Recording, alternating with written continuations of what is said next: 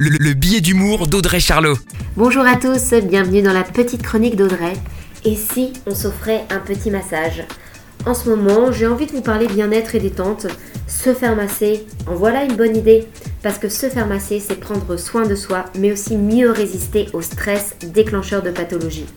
Moi, il suffit de sortir un peu, hein, prendre les transports et se dire qu'on aurait tous bien besoin d'un petit massage en cette rentrée pas comme les autres.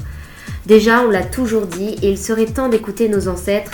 Les Grecs et les Romains préconisaient de se faire masser pour accélérer la convalescence, régénérer le corps et soulager les douleurs après les Jeux des gladiateurs.